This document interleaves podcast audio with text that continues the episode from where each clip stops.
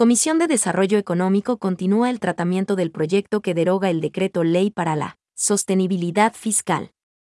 La Comisión de Desarrollo Económico recibió a varios abogados constitucionalistas para conocer sus criterios respecto del proyecto de ley orgánica derogatoria del decreto Ley Orgánica para el Desarrollo Económico y Sostenibilidad Fiscal tras la pandemia COVID-19.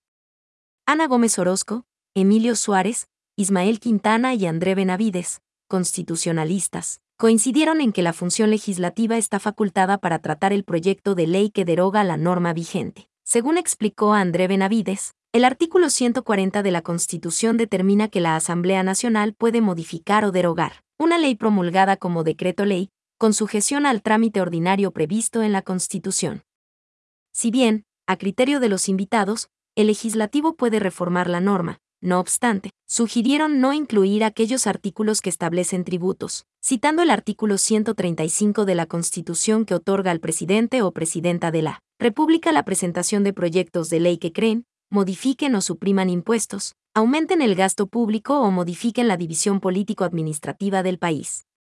El proyecto de iniciativa de la asambleísta Viviana Veloz consta de un artículo que pretende derogar de manera Total el decreto Ley Orgánica para el Desarrollo Económico y Sostenibilidad Fiscal tras la pandemia COVID-19. En otro orden, respecto del proyecto de ley sobre reglas de procedimiento para la resolución de controversias societarias, de iniciativa del asambleísta Wilma Andrade, la mesa legislativa escuchó los criterios de Gonzalo González, presidente de la Comisión de Arbitraje de la Cámara Internacional de Comercio de París ICC, Patricia Vera, representante de la Cámara de Comercio Ecuatoriana Americana, AmCham, y, Fabricio Dávila Lazo, miembro de la Academia Ecuatoriana de Derecho. Societario.